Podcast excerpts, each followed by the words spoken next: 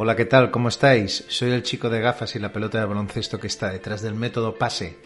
Tengo una newsletter donde envío a los suscriptores, os envío un email diario con consejos y trucos de venta para que los puedas aplicar desde ya, desde el mismo momento en que lo lees. Todos los días algo para que puedas vender más y mejor. Entra a métodopase.com. Me he pasado más de 20 años de mochilero con los mejores comerciales, acompañándoles en sus visitas y observando su día a día. Y he recopilado aquello que hacen los verdaderos cracks de las ventas. Todo eso lo he condensado en el método PASE, la metodología de ventas que implementan los mejores comerciales, aquellos que ganan dinero de verdad y además disfrutan de lo que hace. Planificación, acción, seguimiento y éxito. La metodología de ventas que te ayuda a vender más siendo más feliz. Mi nombre es Sergi San José. Bienvenidos y empezamos. En el episodio de hoy os traigo la entrevista que hice a David Jonet en el LinkedIn Live de la semana pasada. Sin más, os presento a David, porque David eh, me decía el otro día, David, oye, te voy a dar una presentación rápida que es abogado tributario que le gusta vender y le gusta más aún dormir la siesta.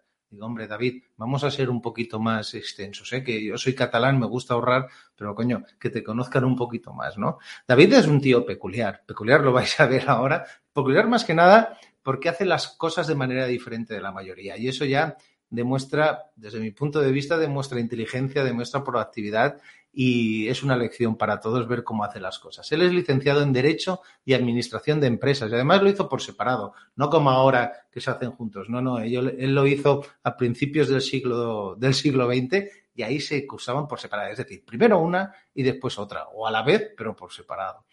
Y luego cuando acabó las carreras va el tío y se va a Londres a mejorar su inglés, ¿no? Porque claro, en esa época pues él tenía como todo español, ¿verdad? Un inglés nivel medio, ¿verdad? Como tenemos todos, ¿eh? Pues no, vamos, que ni papa, que no tenía ni papa y el tío se fue a aprender inglés. Y de la manera que salen las mejores ideas, ya sabéis cómo, de copas, pues un amigo le dice, oye, ¿sabes qué? Que mi asesor vive muy bien. Y David, que es un tío listo, dijo, coño, eso, eso a mí me interesa, a ver, cuéntame más. Y en el 2004, justo un año después, ya va el tío y abre su asesoría y se pone a estudiar como un loco. Empieza a estudiar másters y cosas muy raras relacionadas con impuestos. Vamos, que el tío se convierte en un auténtico experto en tributación. Um, luego, al cabo de un tiempo, contrata. Claro, cuidado, él se da cuenta de un detalle que no todo es tan bonito. Es decir, que esa promesa que entre copas le había hecho su, su colega, no era del todo cierto. Es decir, que no vivía tan bien como pensaba. ¿Sabéis eso? 12 horas trabajando, preocupaciones por los ingresos, preocupaciones por los contratos, etcétera, etcétera. Pues eso también, lógicamente, lo vivía, ¿eh? Vivió la realidad. Entonces, en vez de quedarse parado y quejarse y, pelearse contra una pared, va contrata un coach de negocios que le enseña a ver la empresa desde otro ángulo y le dio unas cuantas herramientas para dirigir mejor el negocio. Entonces, él dice, mira, Sergi, aquello me gustó tanto que me di cuenta que hacía tanta falta a tantos de mis clientes que preparé un programa para ayudarles a controlar mejor su negocio. Y esto es lo que lleva impartiendo desde los últimos cinco años eh, con, con, con, el programa que, que, está impartiendo. Y así de esta manera, pues ese programa va, ha ido creciendo según las necesidades que tenían los clientes. Y él dice que se define como un yonki de la formación y de la mejora continua. Oye, no está mal la definición, ¿no? ¿Eh? Sobre todo lo de yonki de la formación. Bueno, oye, después de esta presentación, solo queda dar la bienvenida a David. David, ¿qué tal? Asesores inquietos. Muchas gracias por estar aquí. Muchas gracias a ti, Sergi. Me acaba de pasar mi vida por delante de mis ojos. no te oigo muy bien. No sé si soy yo a ver. Antes, antes te oía perfecto, ¿eh? Vamos a intentarlo. Si... A ¿Me oyes ahora? Te oigo como muy lejos. ¿Sí? No sé los voy demás. A, Alguien que a, nos diga. Voy a acercarme. Carlos, Pedro, Mercedes. ¿Cómo oís a David? ¿Le oís bien? ¿O a mí? Vamos, decirnos algo. Sí, porque piensa que luego esto se va a grabar y va a quedar para el podcast. Entonces sí que estaría bien. Estoy muy dispuesto a hacer el ridículo, no te preocupes. No, no sé qué pasa. Cago en 10. ¿No me oyes? No te oigo bien, ¿no? ¿Que estás conectado con cable? A ver. No, no, está, no, ha pasado ¿Se escucha bien, Pedro? nada. Bueno, dicen que se escucha genial. Pues vale. Seré yo entonces, ¿eh? Seré yo, no hay problema. Sergi, no te puedes hacer mayor tan pronto y tan rápido. Ya, ya, ya, tía. Me suben las diotrías y, y me quedo sin oído. Vale, Mercedes dice que nos oye bien. Y desde Bilbao nos oyen bien, te digo yo que nos oyen bien desde el resto del mundo. O sea que nada, ningún problema.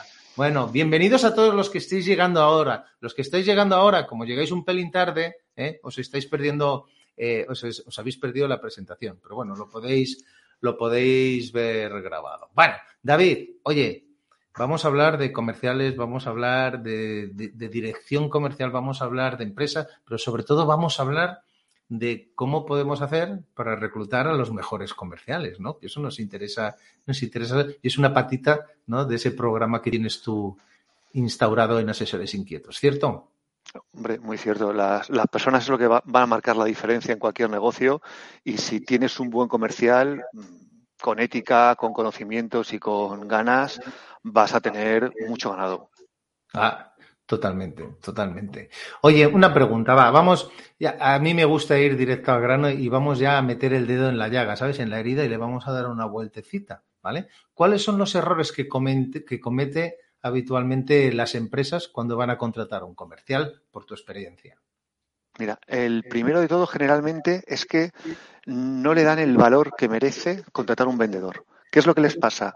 Que hay una necesidad o falta algo, entonces empiezan a buscar y tiran. Y como ya sabes perfectamente que esta profesión no está de alguna forma, no se estudia en la universidad, no hay un título de vendedor, no hay una formación reglada, pues con uno que sea medio simpático y sepa relativamente manejarse con gente, pues ya vale. Y tú, que tienes un método cojonudo, también sabes que si no hay un método, no hay un sistema y no hay determinadas capacidades en la gente, es muy difícil llegar a unos resultados por lo menos predecibles. Un bombazo lo puede en cualquier algún momento, claro, pero cualquiera que, que, sea un profesional de las ventas sabe que hay una metodología detrás que se tiene que, que seguir.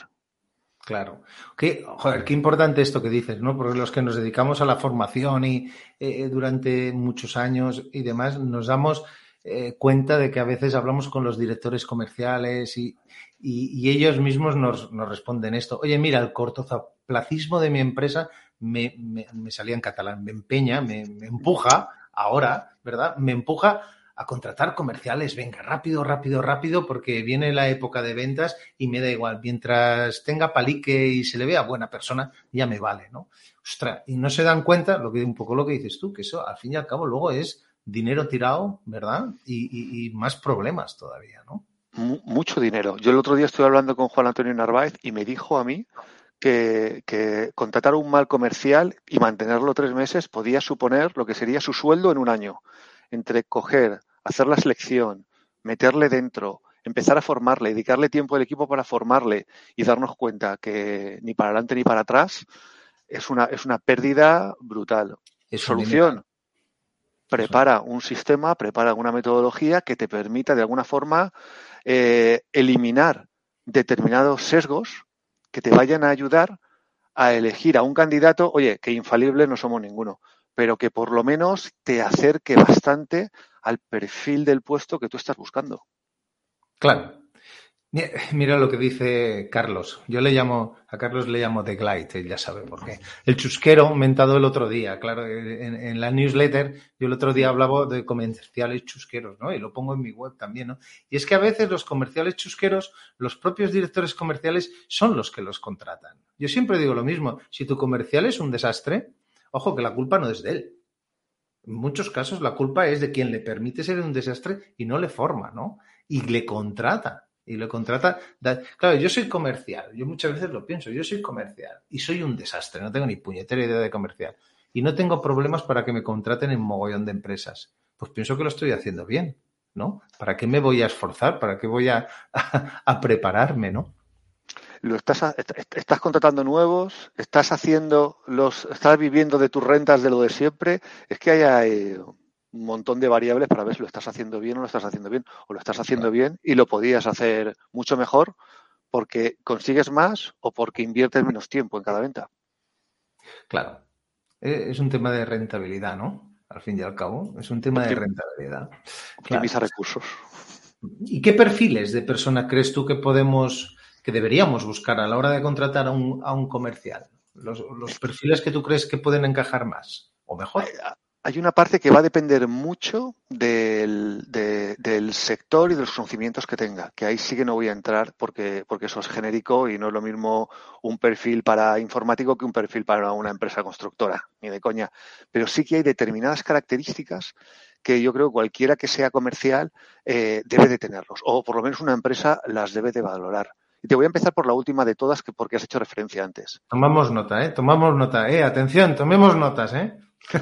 Has, estado comentando que era muy importante lo del tema de que es que no le enseñas. También hay otro añadido. Es que hay algunos que ni por mucho que le expliquen las cosas, le, acaban de cogerlo. Es decir, creo que lo dice mucho Santiago Torre.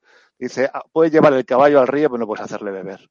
Entonces, el que sea entrenable, el que sea autocrítica, autocrítico y tenga capacidad para revisar lo que ha hecho e intentar corregir para la siguiente vez, eso yo creo que es un valor infinito, porque quiere decir que tiene capacidad de aprendizaje, tiene humildad y tiene capacidad de aprendizaje.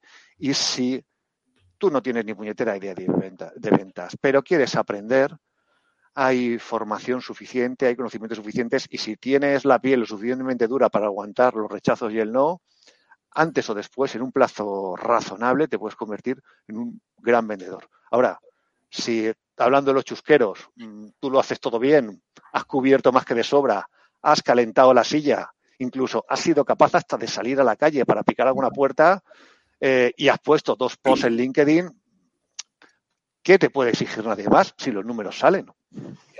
Ya, claro, pero una pregunta, o sea, cosas que se me ocurren, ¿eh? Yo, pero ¿cómo lo detecto? Porque claro, ojo, también los, los, los, procesos de selección normalmente también van con prisa, cortos, porque no hay recurso para hacer un test psicológico, no sé qué, no sé cuántos, ¿no? ¿Cómo lo hago para, para detectar si una persona tiene capacidad de aprendizaje o si tiene autocrítica, como comentabas, ¿no?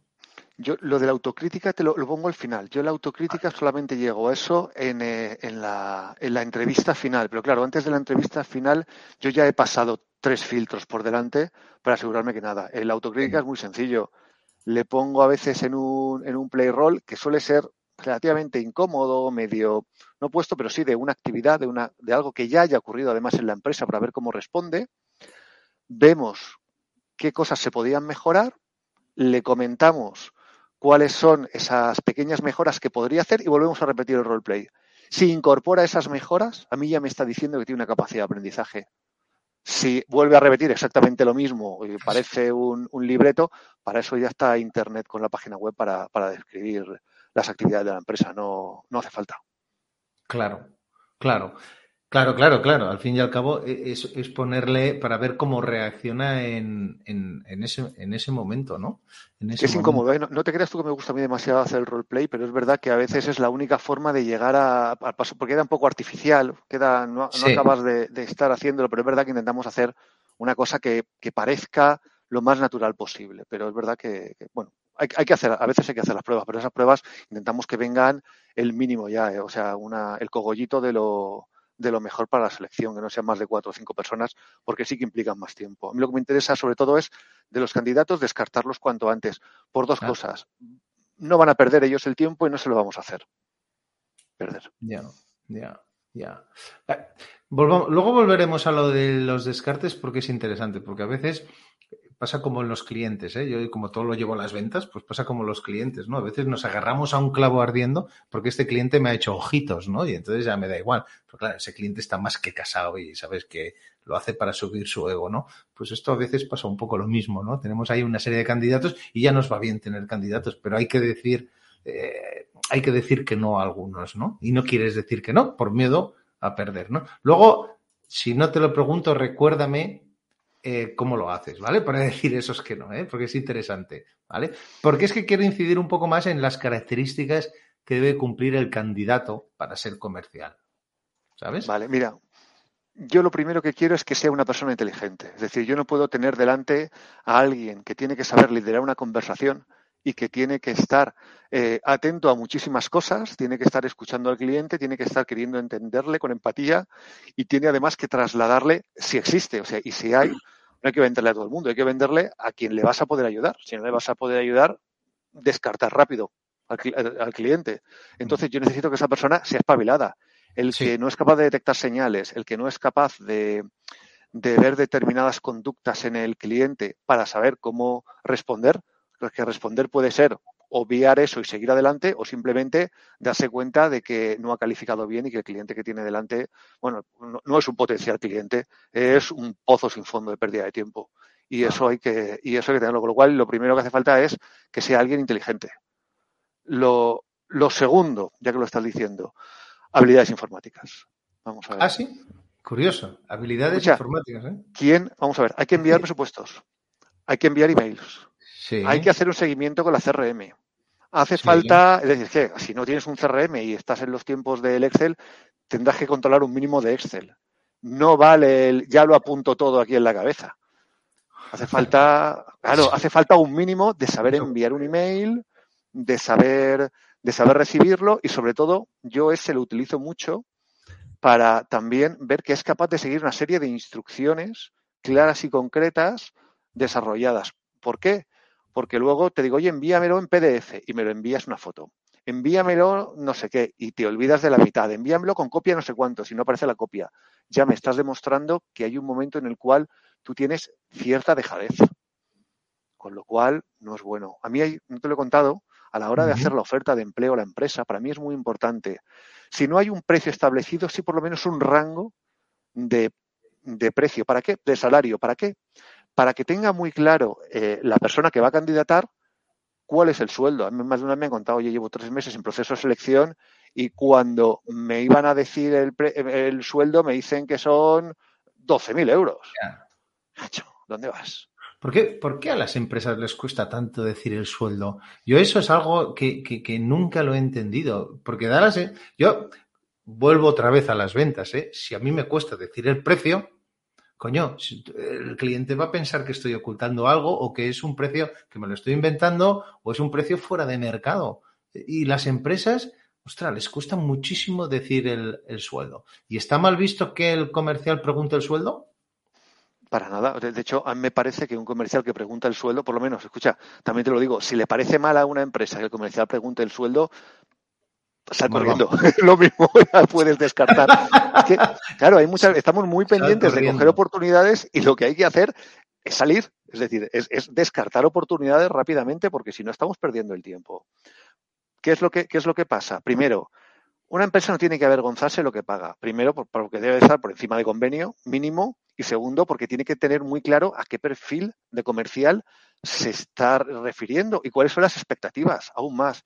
Esto igual ya no es solamente el proceso de compra, es que debería de tener un desarrollo de carrera con el trabajador. Si, si el colaborador que tienen lo tiene y lo quieren tener motivado, lo conveniente es decir, oye, mira, estas son mis expectativas contigo, esto es lo que quiero que hagas, aquí es donde tienes que incidir, si estas otras cosas las haces también va muy bien y a partir de aquí iremos graduando cuál es tu sueldo, sobre todo porque yo soy un empresario serio, tengo mis números claros y sé que si tú vas y me facturas hasta y tantos, hay para ti, para mí, y para reservar de lo que haga falta. Claro. Y eso lo tiene que tener controlado el empresario. Claro. Pues es que, claro, también el empresario, como tiene que vender para que el otro acceda, ¿sabes? Pues tampoco saben vender en muchos casos, ¿no? Al fin y al cabo tienes que vender tu producto, tu servicio, que es que ese, que ese candidato quiera venir contigo, ¿no? Quiera pues venir contigo. al fin y al cabo perfectamente, Sergi, si tienes que vender, lo primero es la mierda adelante. Es decir, esto es lo que hay. Y esto es lo que tiene. La jornada va a ser esta, el sueldo va a ser este, eh, estas son las exigencias que vamos a tener y a partir de ahora nos sentamos a hablar. ¿Esto no te ha gustado? ¿Para qué voy a estar haciéndote test psicológicos, preguntándote que me hagas un trabajo de informática, teniendo un roleplay contigo, para luego al final perder el tiempo tú y perderlo yo? Por favor. Seamos serios. El problema que tenemos muchas veces es que eh, pues eso, pues o no, no tenemos seguridad de lo que estamos haciendo. No hay otra razón para no decir las cosas claras. Claro, está claro, es que no, es que no hay otra. Y la, y la inseguridad no vende. La inseguridad tira para atrás porque no, no da confianza, es que no hay más. claro. ¿Cuándo pasa eso? Cuando se improvisa. ¿Cuándo pasa eso? Cuando, a ver si me sale por 18 en lugar de por 24. Pero es que eso es improvisar y eso no es tener un negocio.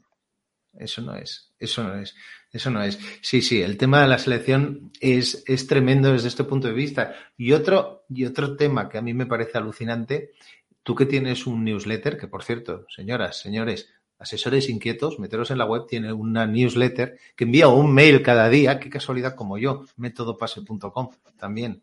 Daros de alta las dos, ¿eh? un mail cada día. David escribe súper bien, tal como habla, escribe tal como habla y son súper divertidos sus emails. Pues eh, redactar de una manera más persuasiva los anuncios de trabajo, ¿no? que esa es otra con los famosos eufemismos, empresa joven y dinámica, eh, aceptas el reto, eh, hostia, esto es eh, orientado, a, orientado a resultados, orientado a objetivos, ¿sabes? Todos estos eufemismos que, que, que, que, vamos, a mí me, es que me repelen, ¿eh? Me repelen, es, es una cosa horrible que piensas, ¿cómo vas a vender, no? Eso también te encuentras y les ayudas tú también a, a redactar eso. Sí, claro. El, el, el, anuncio hay que prepararlo y además hay que prepararlo muy bien. Bueno, a ti te pasa una cosa, Sergi, tomo hay una historia. Como llevas ya un tiempito con lo del tema del email diario, te empiezas a fijar cómo hacer la escritura persuasiva, ¿qué quiere decir?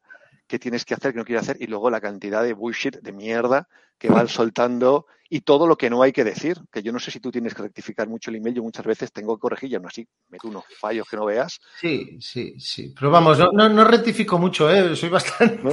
Soy bastante. Venga, ¿sabes? De vez en cuando.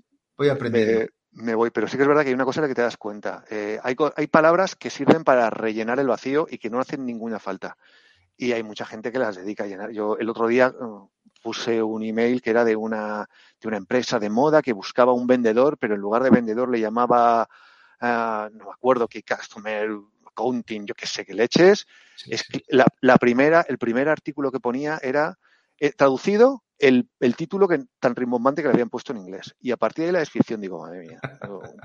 qué ganas, ¿no? O sea.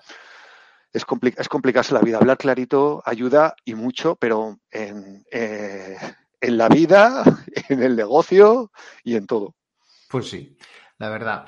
Bueno, va, vamos a eliminar ese, a esos candidatos, ¿verdad? Sí. Porque, porque me quedaba ahí pendiente y creo que es, que es muy interesante, ¿no? Es decir, ¿cómo podemos cualificar esos candidatos? Aquí también se cumple un poco la ley de Pareto del 80-20, es decir, el 80% de los candidatos a lo mejor no nos sirven y el 20% son los que tenemos que gastar o, o, o, poner ahí nuestras energías para hacer una buena entrevista, ¿no?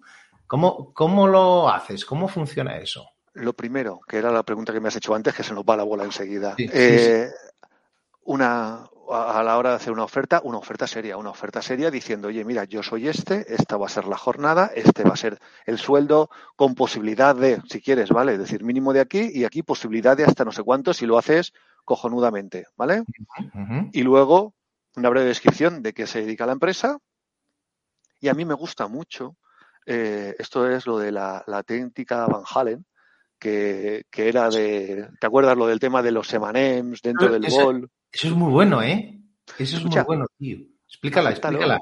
Explícala. Ah, bueno, vamos a ver. Van Halen, que era el grupo de rock duro de los 70 hasta hace muy poquito, creo, no se siguen. Y lo que, lo que pasaba era que tenían unos altavoces del copón y cuando iban a los sitios ya se había encargado algún escenario o alguna pista de baloncesto o algo que, que, les había tocado pagar una pasta y ya estaban hartos. ¿Qué pasaba? Que no tenían tiempo a hacer todas las revisiones que requerían para asegurar que el escenario estaba en condiciones para instalar aquellos altavoces.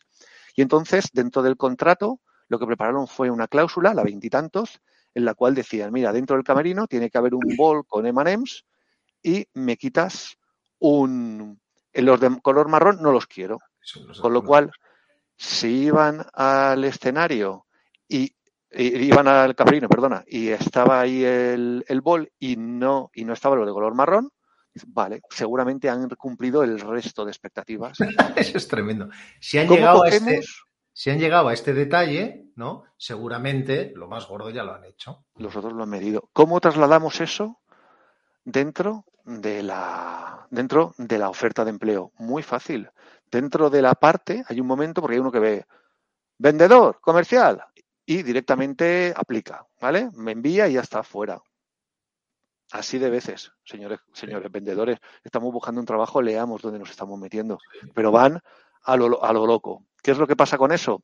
Que no se lo leen con detalle. Si tú necesitas a alguien que sea minucioso y yo no sé, pero yo quiero a alguien que sea suficientemente minucioso para que los errores sean los mínimos, siempre cojo y dentro del texto le pongo, oye, y por favor en observaciones, incluyeme la palabra alcachofa.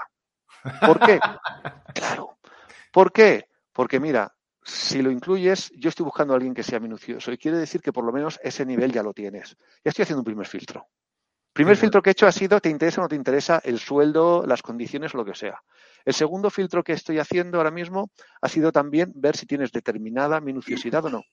Y luego, a partir de ahí ya, salto, me responde y yo ya le mando un email y le digo, oye, mira, le pido una serie de cosas, oye, envíame este artículo que he visto en Wikipedia, y con esta pequeña fórmula me dices el resultado y me lo pones como, como asunto del, del, email y me lo mandas con copia aquí y con copia oculta aquí. No te puedes ni imaginar. Esos son cuatro órdenes sencillas, ¿vale? Sí. Encadenadas. Yo se lo saqué de un libro de, de Luis Monge que se llamaba Crisis Digital. ¿Y qué es lo que haces? Eh, ¿Y qué es lo que tienes ahí? Primero, sabes que hay una serie de órdenes sencillas. Brutal.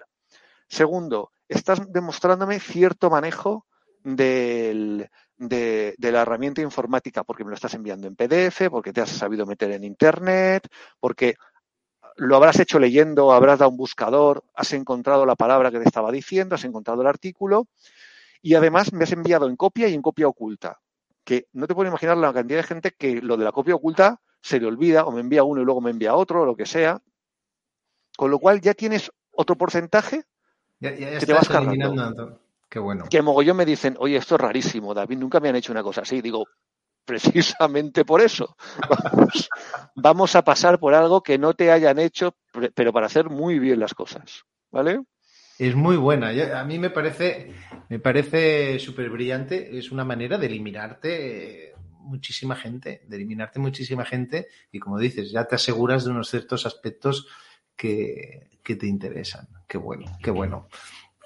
Eh, vamos a la entrevista, ¿vale? Eh, que yo creo que también es una parte interesante desde los dos puntos de vista, el punto de vista del, del entrevistador y del entrevistado, ¿no? Va, di, cuéntame de la entrevista. ¿Qué, qué, qué me puedes contar de, del momento de la entrevista? ¿Qué propósitos debe tener una entrevista a un candidato? A ver, yo tengo dos entrevistas. Yo antes de tener la entrevista personal, que esa ya la dejo minimizada, tengo una entrevista telefónica, ¿vale? Antes. Ya, sí, pero yo primero tengo una entrevista telefónica. ¿Por qué? ¿Para qué le voy a hacer venir? Sí, Vamos sí, a intentar sí. acortar tiempos. Y más hoy en día, que puede, también puede ser videollamada, incluso, ¿no? Ya, y... Sí, pero hay veces que a mí, decir, yo cuando ya es más, depende de lo que sea. También es verdad que yo generalmente trabajo con empresas que son de, de por aquí del entorno. Eh, me gusta verles y tocarles también para hablar un poquitito fuera del sitio. Ajá. ¿Qué es lo que, qué es lo que hago? Eh, le llamo. Primero, le, no, no, mentira, no le llamo. Lo que le digo es que me llame a una hora. Ah, ya te estás no. quitando otro, a otros tantos que, que, no te van a llamar ni locos, ¿eh? O que no van a llamar, o me van a llamar 10 minutos tarde, o me van a llamar 5 minutos antes, o me, y yo ya voy a empezar a apuntar, evidentemente, a la hora en la que entra en el puesto de trabajo. Yo no sé otra gente cómo selecciona, pero yo sí me fijo mucho, porque si tú eres puntual en tu potencial nuevo trabajo, seguramente seas puntual cuando tengas que tratar con un cliente. Si tú ya estás llegando tarde el día cero, no sí, quiero sí. imaginarme lo que le vas a hacer al cliente. Y hay algunos que son más pacientes y otros que no. no. Me has oído un par de veces. Yo lo, lo, aguanto prácticamente todo, menos que me hagan perder el tiempo. Está claro, está claro. Y, y aconsejas en la llamada, ¿eh? En la llamada, eh, llamar un poquito antes o llamar a la hora en punto. Ya la hora en punto. Me refiero, si me llaman un poco antes no me voy a molestar. Lo que pasa es que igual empalmo con otro, porque yo esas llamadas no deben de durar más de cinco minutos. Con ah. lo cual igual me llaman y no estoy, ya tenemos ahí un pequeño lío. Le suelo dejar a ver si insiste a la hora o a ver qué es lo que, qué es lo que hace. ¿Vale? ¿Y en, y en esa llamada ¿qué, ¿qué, qué, hablas? ¿Esos cinco minutos? Pues mira, lo primero de todo es pues preguntarle cómo se llama nuestra empresa. Ah. O sea, ¿Por, ¿Por, qué? Un mínimo de ética. O sea, ¿cuál es, ¿cómo es el logotipo? O sea, ¿a, ¿a, qué se dedica la empresa? Por lo mismo de antes. Igual has sido lo suficientemente espabilado para eso, no te has tenido ni un minuto de preocuparte. Ahora mismo y cada vez más hay que estar pendiente de cómo es el cliente al que vas a visitar, qué información puedes sacar, qué puntos en común vas a poder encontrar. Es una asesoría pues me estás diciendo poco. Es verdad que hay muchas asesorías y hay muchos negocios que entras en la página web y son completamente iguales, ¿vale? Pero a poco que, pero a poco que entres, por lo menos generalmente alguno de mis clientes ya tiene alguna cosita distinta o algún punto de unión o has intentado buscar, oye, pues a mí también me gusta. Decir, yo sé que si yo tengo que empezar una conversación contigo, Sergi, te voy a hablar de baloncesto y nos vamos a llevar requete bien. ¿Verdad mentira?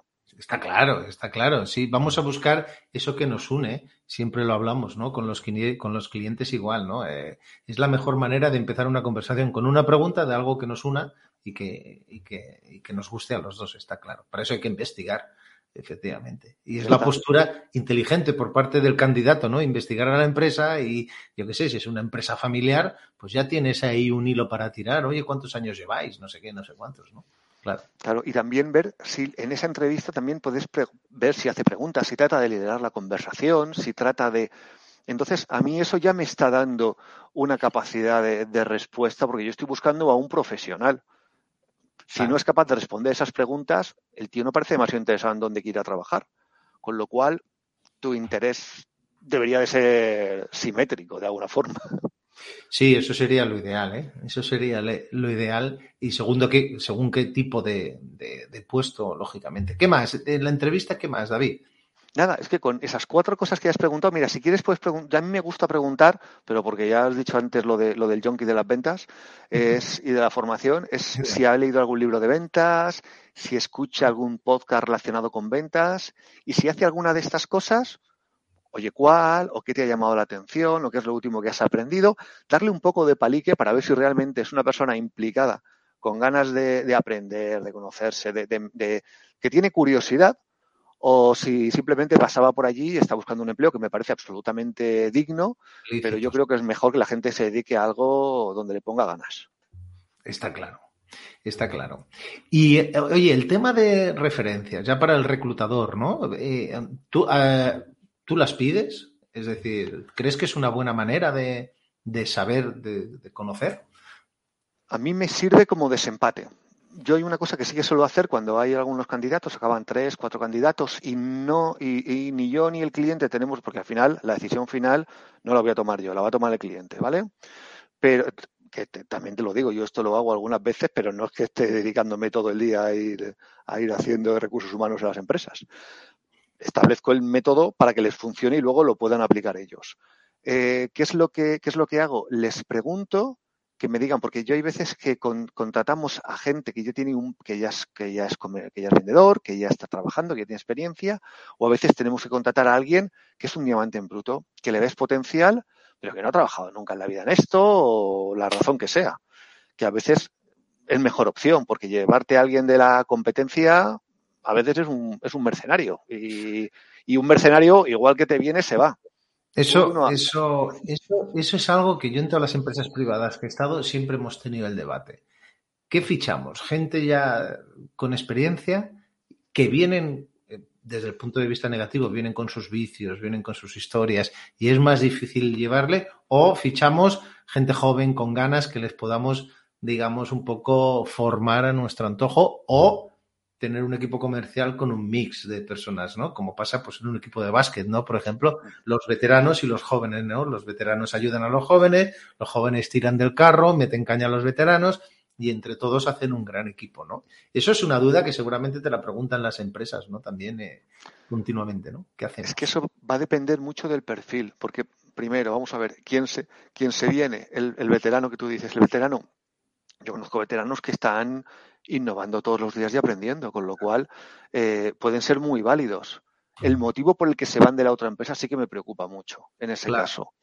Porque sí, eh, entiendo que evidentemente que van a ser por condiciones. ¿Qué condiciones? Económicas, de tiempo disponible, de mejora en el cargo, qué es lo que hay ahí detrás y sobre todo yo eso lo voy a poder mantener o va a poder venir otro y me lo va a quitar con relativa facilidad. Porque si resulta que yo te, te compro por 2.000 y luego viene otro y se lo lleva por 2.500, mm, estamos haciendo un entramos, cosas. Entramos en una subasta y, pasa lo de siempre. Si es por pasta, pues se puede ir por pasta también, si viene por pasta. Entonces, claro, eh, lo que dices tú, contratas mercenarios, ¿no? Que tampoco te interesa, ¿no? Tampoco. Entonces, quizás sea mejor elegir un diamante en bruto. Alguien que igual tenga ganas, pero que no tenga la experiencia o tenga conocimiento. También es que depende. Hay algunos que tienes que buscar que ya conozcan del sector. Entras algo de construcción, que ya sepan del tema para que puedan hablar de tú a tú con el cliente. Que hay otros que nos depende de, de lo que vayan a hacer. A mí me gusta mucho coger diamantes en bruto, porque además los formas, crecen contigo, les vas dando una, un desarrollo de carrera y, y esa gente generalmente se queda. Ya. Si los tratas con cariño, claro. Mira, Luis, Luis Alberto Malosetti, Luis, encantado de que estés con nosotros desde Argentina, ¿eh? un gran formador. Le, te quiero hacer una pregunta, David. ¿Incide la edad en las búsquedas?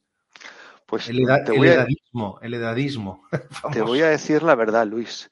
A mí no, pero a mi cliente muchísimas veces sí. A mí me da exactamente igual porque yo estoy buscando a la persona. Yo, y además, eh, yo no sé cómo seré cuando tenga 65 años, pero espero estar en condiciones para, para comportarme razonablemente y, y dar valor a quien me contrate. Pero yo, pero el cliente sí se muestra reacio muchas veces con la, con la edad y muchas veces con el género. Yo creo que casi ¿Ah, sí? no ¿También? y con, el, y con el género, te lo digo porque trato con ellos todos los días. A mí me da absolutamente igual. De hecho, yo he sido educado por mujeres y gran parte de mi equipo es de mujeres. En mi casa estoy, tengo, tengo tres hijas y una mujer y te digo que estoy absolutamente sometido. Pero lo, pero hay veces que sí que no quieren un perfil demasiado grande o quieren un desarrollo de carrera de muchos años y con 45 50 a veces les cuesta bastante. Hay otras veces que no, que precisamente buscas ese perfil senior de alguien que inspire confianza, que dé tranquilidad, que conozca el sector y que lo puedan hacer. Depende del caso, pero Mm. evidentemente que la edad es un factor que evidentemente no se, no se debería de tener en cuenta, pero se tiene en cuenta. Ya, por, por desgracia, ¿eh? pero a veces es un tema de prejuicios. Luis dice que tiene 60 años y no para de aportar experiencia, claro. Es que es así, es que es así, ¿no? Eh, La pregunta, pasa es que, Luis, bueno, ahí es la siguiente. Per- Perdóname. sí. Eh, La pregunta es la siguiente. ¿Cómo puedes darle valor a la empresa y cómo se lo haces ver? Ah, qué Es que- buena esa. Es que veces, vendiendo, estamos vendiendo, ¿eh? Volvemos a las ventas, ¿eh? Claro. escucha, es que te digo una cosa, Luis, eh, esto es una salva, igual no es tan salvajada, pero igual puedes coger, enterarte de algo de la empresa, cazar un cliente, llevárselo a la puerta y decirle, toma, este cliente te lo he traído, ¿quieres que nos veamos? Estás demostrando iniciativa, estás Sí. demostrando que, que tienes ganas y estás demostrando que tienes capacidad. No digo que veces- sea la solución maravillosa porque trabajar gratis no mola nada, pero No, si no. tiene que ser para dar una demostración porque te están cerrando demasiadas puertas por tener 60 años, igual es un camino. A veces es, es diferenciarte un poco, ¿no? Eh, Buscar, estás demostrando, como dices tú, David, estás desmo- joder, demostrando proactividad, demostrando, oye, el coraje, el coraje que hay que tener para hacer las cosas.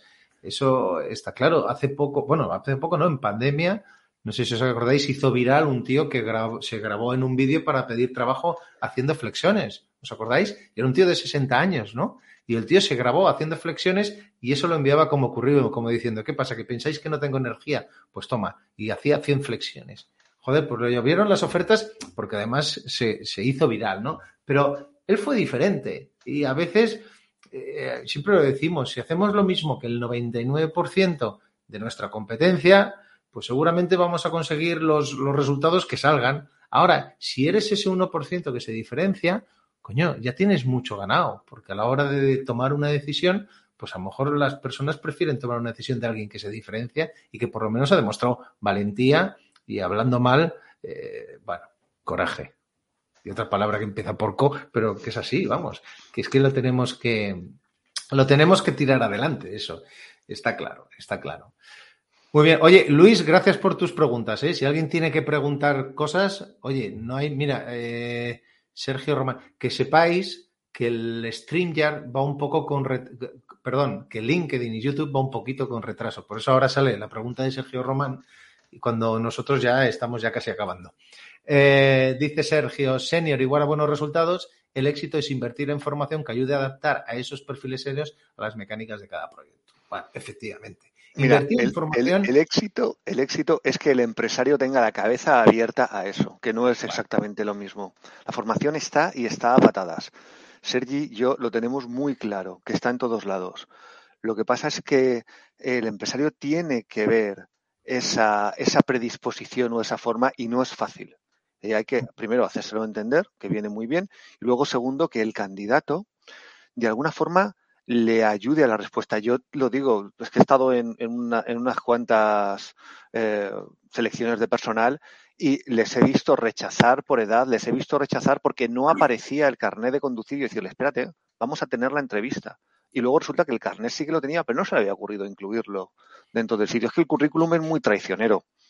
Yo recibo currículums prácticamente todos los días y respondo a todo el mundo o si se me escapa alguno va a ser muy raro. Si es, si es un genérico, no. Pero si me lo han enviado a mí, le voy a contestar y, si no hay espacio para mí, a veces uh, conozco a muchos compañeros y, y les, les, les, paso el currículum porque siempre hay gente que me está pidiendo puestos de trabajo. ¿Y qué es lo que, qué es lo que veo? ¿Cómo escriben? ¿Qué, lo que estabas diciendo tú antes, cómo se están vendiendo, cuánto es yo hecho o cuánto te puedo dar a ti. Y muchas veces el problema en, ese, en, en los currículums es más que decir las licenciaturas o los estudios o los no sé cuántos, es, oye, mira, te ofrezco todo esto.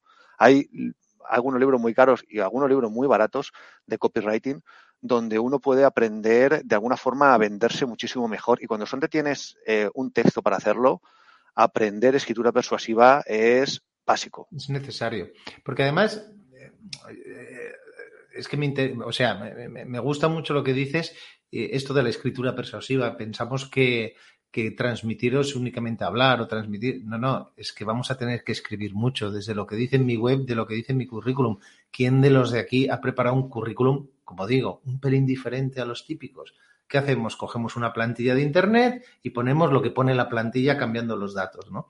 Ostras, no nos estamos diferenciando en absoluto. Es como enviar una propuesta y la misma propuesta a todos los clientes. No tiene ningún sentido, ¿no?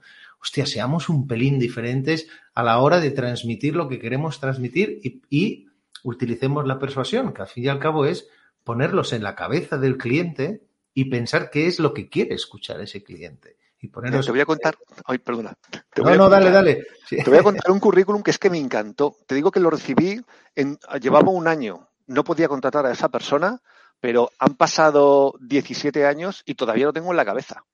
En 2000, creo que fue 2005, me llegó un currículum que, que no era normal. ¿En qué no era normal? En lugar de haberme enviado un currículum tipo foto, nombre, tal, no sé cuántos, lo que hizo fue confeccionarlo con el formato de un modelo de impuesto. Yo que estaba hasta el gorro ¿Cómo, de estar viendo. A ver, coge, el modelo, el modelo, modelo, de 130, el modelo 130 de impuestos. Sí, sí. sí. Ya, eh, creo recordar que era el modelo 130, pero me da exactamente igual. El 303 de IVA.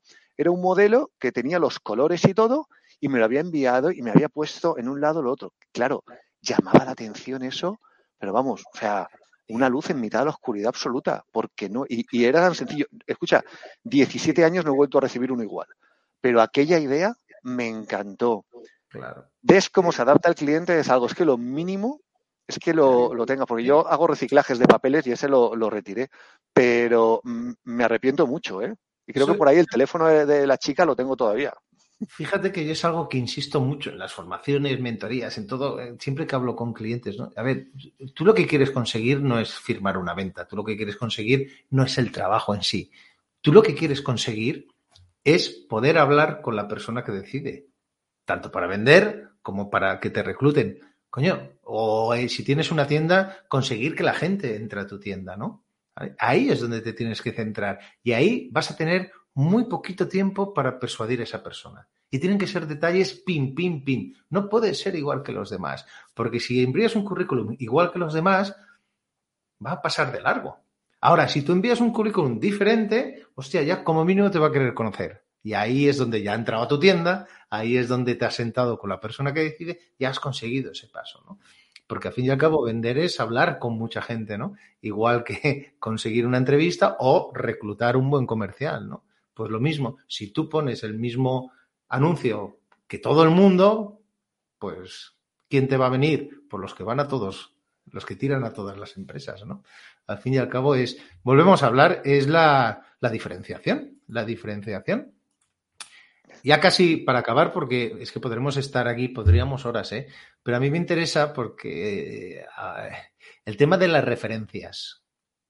Sí, lo que te estaba diciendo es. Eh, lo que estaba diciendo antes. Sí, es, que, ha salido el, edadismo que nos ha sacado Luis y es, y es muy interesante.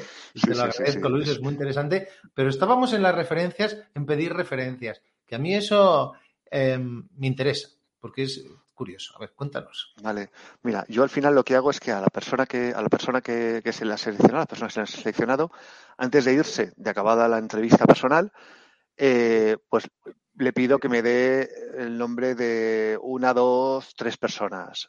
Si han tenido antes un trabajo parecido, antiguos jefes o compañeros, familiares o amigos. Es que hasta su madre, ¿vale? Gente que, claro, a mí me interesa gente que el candidato considere que pueden hablar bien de él, ¿vale? Sí. Y entonces yo me la guardo. Si todavía el cliente y yo tenemos dudas sobre quién hay que elegir, llamamos a, las personas que nos han dado. Oye, con preguntas sencillas. ¿Qué tal es esta persona? Ah, pues Juanito, muy majito, tal, no sé cuántos. Tú ya sabes que a quien los teléfonos que te han dado se está jugando el puesto de trabajo, con lo cual ya les habrá puesto sobre aviso y tienen, tienen que hablar bien de él. No hay otra, o de ella, ¿vale? ¿Qué hiciste con ella? ¿Es una persona responsable? Lo dejas ahí que hable un poquitito y en un momento determinado le preguntas, ¿Hay algo de esta persona que no te he preguntado y tú me quieras decir? Y una vez que planteas esa última pregunta, un largo silencio incómodo. Dejas que el referenciado hable, ¿vale? Si esa persona que está avisada de que debe hablar bien del candidato suelta por su boca cualquier comentario que no sea un cumplido, malo. si no la pone por, en un pedestal, la está tirando por el suelo. Oye, eso es verdad, ¿eh? es muy bueno, me encanta. Porque a mí, yo como, como he estado muchos años eh, de director comercial llevando a gente, me han llamado infinidad de veces, ¿sabes? Y cuando, cuando he dudado, ¿sabes? Siempre he puesto algún ¡eh! Aunque, y ese ¡eh! que sea pequeño, ya me está delatando, coño. En cambio, cuando lo he tenido claro, fantástico, te va a ir bien porque es un tal, un cual, no sé qué, no sé cuánto, lo tengo clarísimo. Ahora, es que no nos gusta mentir, ¿verdad? nos, cuesta, nos cuesta quedar mal hasta con... Eh, pero es que además nos cuesta quedar mal, estamos cableados así, nos cuesta quedar mal con desconocidos muchas veces. al final ni te van ni te vienen y no te encargas de otras cosas que hay así. Pero también pasa que la gente suele tener una carga emocional con, con las personas y cuesta, con lo cual, vendedor sin vas a dar alguna referencia, entrénale. Que, sea de madre, que no te la lías y te van a padre, Estadísticamente, muy poca gente va a hacer esto que hago yo, ¿vale? Pero, pero hay, pero por si pasa alguna vez, pues ya lo sabes y ya puedes estar preparado. Pero al final, si es una empresa seria, la empresa seria lo que está buscando es resultado. Bueno, primero, que tú estés cómodo y bien. O sea, yo creo que eso es muy importante y creo que cada vez se está valorando más en los negocios. A mí me contratan empresas precisamente por eso. Vamos a tener mejor al equipo para que vamos a ver cómo podemos mejorar las ventas y vamos a controlar los números para que todo, para que esto sea un negocio próspero y en condiciones y donde la gente esté a gusto y se quiere quedar. Entonces, buscando gente que quieres que se quede porque sabes que en el largo plazo es donde está el resultado. Donde quieres, claro, otra cosa son los empresas que cogen un trabajador, lo machacan, lo destrozan, lo desguazan y lo sacan por la otra puerta esos a mí no me van a contratar, no me preocupo. Pero claro, es que esos, esos no contratan a nadie. Y a ti tampoco. claro, ni a mí, claro. E, e, esos se dedican a, eso, a, a machacar personas y, a, y a comerse vidas. Pero es que cada vez vamos a ser, yo creo que una gran parte vamos a ser más, somos más exigentes. Yo determinadas cosas que no aguanto. No aguanto de clientes, no aguanto de, de nadie. Y las dependencias son más difíciles. Y sobre todo, si tú eres un buen vendedor y sabes vender, te sabrás vender a ti mismo, lo primero de todos, y sabrás colocarte y recolocarte y sabrás salir corriendo de donde no te están dando lo que quieres. Y si no lo estás haciendo, mm, tienes que empezar a dedicarte un poquito más a ti o verlo, o igual es que no eres tan buen vendedor. Mm, ya, e, y tienes que entrenarte un poco más y aprender un poco más y probar nuevas cosas y adaptarte a los cambios y adaptarte pues a lo nuevo que ha venido, ¿no? Está claro, está claro. Y, y aguantarte las tripas cuando hay miedo, que eso pasa muchísimo. Mm, claro, total. Y atreverte a hacer las cosas. Oye, una pregunta ya casi, casi, casi, casi para, para finalizar. ¿Existe el candidato perfecto o qué? Porque a veces eh, Escucha, mm, no sé cómo de felizmente estás emparejado tú, pero... Sí, felizmente soltero. Ah, vale, pues, pues, ya está, ya está. Eh, felizmente single. Yo creo que hay la perfección no existe, se aspira a ella, pero no, pero no existe. Entonces hay gente más adecuada y menos adecuada. Lo que tienes que tener claro es qué es lo que quieres y sobre todo con qué cosas estás dispuestos a transigir. Porque un, un vendedor hay que dejarle mucha libertad. Necesitas que sea una persona ética, y con, valores claros y además con un sentimiento de pertenencia a la empresa para que funcione y dé todo el potencial que tiene que tener. Yo busco eso, yo busco las características que te estaba diciendo y este tema de, la ética sobre todo, porque hay una tendencia a exagerar un poco, a contar muchas historias por parte de los vendedores, pasa, no todos, pero pasa a menudo, es una cosa que pasa. Y hay que saber, y hay que saber qué es lo que quiere simplemente tu empleador y dárselo. Cierto. Cierto. ¿Tú, utilizas alguna vez em, dinámicas de grupo o qué? Para hacer, para descartar. ¿O no es, una, no es algo que, que lo utilices habitualmente? No, no, yo, yo generalmente lo, tampoco, tampoco he hecho tantísimas, ¿eh? no te creas tú. tengo El, sistema hecho, lo he probado, sé que funciona muy bien y lo que, y lo que, y lo que hago es un, un roleplay, pero que dura lo justo porque no me gusta hacerlo tampoco demasiado largo. Sí que quiero ver cómo responde ante situaciones de un cliente que no se encuentra bien, de alguien que está teniendo que, que, que, se encuentra un conflicto que no es cómodo de gestionar con un comercial. Porque, claro, hola, sí tengo esto, te lo vendo, mm, para eso ya tengo la página web, no me hace falta. Quiero, quiero ver cómo, cómo se mueve un poquitito. Está claro. Si alguien de los que está en directo quiere subir, he colgado, tanto en los comentarios de LinkedIn como en los comentarios de YouTube, he colgado el enlace de StreamYard para que se suba a la transmisión. ¿eh? Entrará en el backstage y yo le daré permiso para entrar. Si alguien quiere salir en la tele, vamos, y hacer una pregunta a David. ¿Vale? Si os hace mucha ilusión. Si no, no pasa nada. ¿eh? Dice eh, una persona, es que no pone el nombre, LinkedIn User, yo creo que no te llamas así, pero bueno, casualmente, ¿qué sucede cuando tienes tres entrevistas y después no te dan feedback? Ah, tú lo estás hablando desde el punto de vista del, candidato. ¿Qué sucede? Pues que, pues que no tienes feedback, ¿no? Pero, pero claro, ¿qué hacer? ¿No? Supongo que está preguntando esta persona, ¿no? ¿Qué, cómo lo hacemos? Para mí es muy importante. De, hecho, yo lo hago, ¿eh? Me refiero, yo los procesos de contratación eh, no son muy largos porque generalmente la gente se necesita. La parte primera es conseguir el caudal de, candidatos, pero a partir de ahí todo es relativamente rápido. Mm, a mí me parece de pésima educación no decir, oye, en dos días, en tres días, en una semana no tienes una respuesta.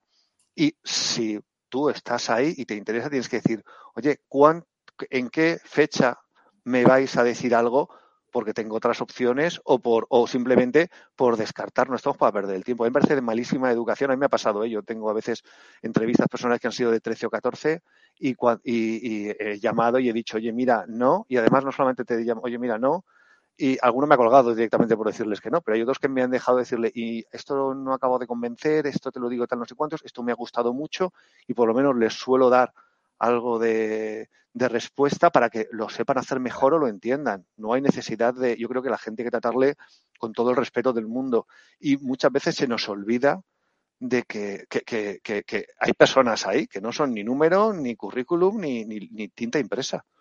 Genial. Con lo cual, si no te lo dan, exígelo, pero eso sí, antes de salir a la entrevista. Después, escucha, yo a las tres semanas, si no me llama mi novia, ya sé que me ha mandado a la mierda. Sí, sí, es una, jodida. Lucas, eh, LinkedIn User se llama Lucas, me lo, ha puesto en, comentarios. Encantado, Lucas, gracias por tu pregunta. Sí, yo lo que te recomendaría, Lucas, es que como cuando vas a un cliente a venderle y luego tienes que hacer un seguimiento, que como digo yo siempre, la palabra clave es cuándo. Es decir, ¿cuándo me vas a decir algo? No tengamos miedo por preguntar a la empresa cuáles son los siguientes pasos. ¿Me vais a decir sí o no? ¿Cuándo?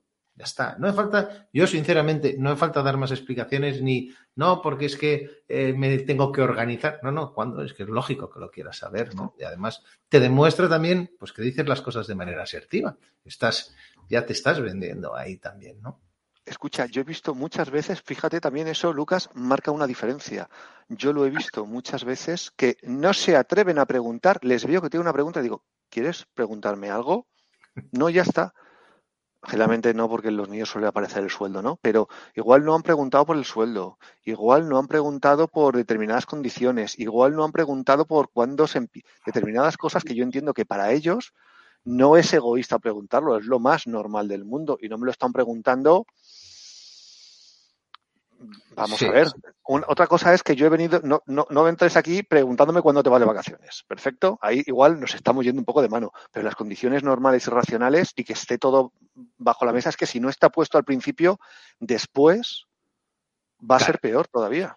Yo, me he encontrado alguno que ha preguntado el horario cuando está firmando el contrato. Ah, no, yo es que por las tardes no puedo. Pero, tío, es que eso, ¿sabes? Sí, sí, barbaridades de esas existen. Bueno, oye, llevamos una horita, la verdad a mí se me ha, pasado rapidísimo y, yo creo que ha sido muy, muy interesante, hemos sacado muchísimas cosas y además, eh, bueno, como os decía, os decía que David era un personaje peculiar desde el punto de vista que es diferente, ¿no? Yo creo que tenemos mucho que aprender un poco de, David, de la manera como explica las cosas y de, la manera como, ¿no? ¿Cómo, le da la vuelta a las cosas para no hacer lo mismo que hacen los demás? Eh? Eh, espera, mira, antes de irnos, es que Lucas ha hecho otra pregunta. Como va un poco de retraso el tema de LinkedIn, dice, ¿y si llega ese día y no hay respuesta? ¿Es conveniente llamar y mostrar interés en el puesto en el caso de que no hayan tomado aún decisión? Mira, Lucas, por experiencia, cuando yo he querido una cita, estaba loco porque llegase la hora de la cita. Cuando yo he pasado de la chica, yo no he pasado, pasaban ellas de mí, ¿no? Pero sería muy bonito esto. Eso no ha pasado nunca, ¿no? Pero ya no pasan ellas. Siempre han tenido el buen gusto de, ir dejándome todas hasta que, hasta que me casé con la que todavía me aguanta. Eh, en lo que yo, yo, si quieres llamar por una mera curiosidad o por un quitarte esa espinita, pero ya te digo yo que prueba, pruébalo si quieres. Eh, yo, yo, sea, no es un sitio serio, eh, pero te estás metiendo en un sitio que no es serio. Claro. En un sitio serio, ya van a hacer. Si estás dispuesto a pasar en un sitio que no es serio, ya sabes dónde estás entrando. ¿De acuerdo? Claro. Eh, repito que esto es como la venta. ¿eh? ¿eh? la necesidad es muy mala. Es muy mala. Y si nosotros demostramos una necesidad excesiva por la venta, por conseguir el contrato, o en este caso, por ir a esa empresa a trabajar, hostia, se nos vuelve un poco en contra porque entonces hacemos cosas desesperadas y las cosas desesperadas nos llevan a improvisar y la improvisación nos lleva a, dar una, una, imagen que no es la, la, imagen que al otro le va a convencer, ¿no? Entonces, oye, tú y yo hemos quedado que el 15 me dices algo, el 15 no te ha dicho nada, hostia, repito, puedes llamarle, Vamos, pero es un poco lo que estoy de acuerdo totalmente con lo que dice David. Joder, pues yo ya no me fío de esa empresa. Si han quedado conmigo el 15 y el 16 no me ha llamado nadie, ostras, pues a lo mejor te dicen que te pagan el 1 y el 5 todavía no te han pagado. Es lo que pensaría yo, ¿no? Ya has empezado. A mí me ha pasado, mira, el método que te, he explicado a lo largo de esta charla ha sido precisamente cómo descartar. Si no te están cumpliendo tampoco ellos con su parte, ¿cómo Mira, yo la primera entrevista que tuve la tuve en un banco, iba yo para mi primer empleo, me llamaron del Banco Atlántico, entré en el sitio y me hicieron esperar tres cuartos de hora, porque se habían olvidado. Yo entonces tenía 24 añitos y tenía una paciencia que ahora ya no tengo, pero me quedé, estuve los 10 minutos, dije, os juro, le dije, además le dije a la entrevistadora, digo, pensaba que esto era una prueba, ¿eh? Es una broma, ¿no? de aguante. Ahora estoy profundamente agradecido de no haber trabajado en el banco más que un mes en la vida. Gracias a ti, Lucas. Gracias a ti, Mercedes, que nos da las gracias. Una goza de escucharos. Me llevo algún deber para poner en práctica. Claro, Mercedes. Eso, es lo interesante. Que todo esto sirva para, bueno, para empezar a poner en práctica a la hora de buscar candidatos o a la hora de conseguir que, nos contraten, ¿vale? Hola, Julio. Oh, y Julio, nada, desde Chile. Tengo que hablar contigo pronto, Julio. Qué alegría me ha dado verte por aquí. Bueno, eso ya lo hacéis en privado, ¿eh? Eso sí, lo hacemos en No privado. os metáis aquí en vuestros rollos. Bueno, oye, eh, David, un placer enorme tenerte aquí. Ha, superado incluso mis expectativas. Ya sabía yo que esto iba a ir bien. Así que muchas gracias. Eh, eh, seguidores de Método Pase Live, asesoresinquietos.com, daros de alta en el newsletter, os va a gustar. Métodopase.com, daros de alta en el newsletter, os va a gustar. Y, y, el martes que viene volvemos en Método Pase Live. Y traigo una persona que no os voy a decir quién es, pero muchos le conocéis, os va a gustar también. Tampoco deja indiferente, un poco como David. Ir pensando quién es. El martes nos vemos, en, se va a ser a las 4 de la tarde. No, a las 3 de la tarde, porque esa persona le da igual la siesta. David no nos va a ver porque estará echando la siesta. Estaré a las 3 estoy comiendo, a las 4 estoy echándome la siesta. David, muchas gracias. Entrar en, entrar en su web y ver todo lo que hace y cómo puede ayudar a los empresarios, asesorándoles en todas las patas de la estrategia eh, empresarial y sobre todo financiera y desde el punto de vista tributaria. Sí. ¿eh? Mira, mira lo que ha traído, madre mía. Esto lo he traído para asustar un poco, pero Eso no vamos, lo enseñes. Eso, no lo enseñes. Bueno, luego me lo. muchas gracias, David. Nos vemos pronto. Gracias, Sergi. Un abrazo a todos. Gracias.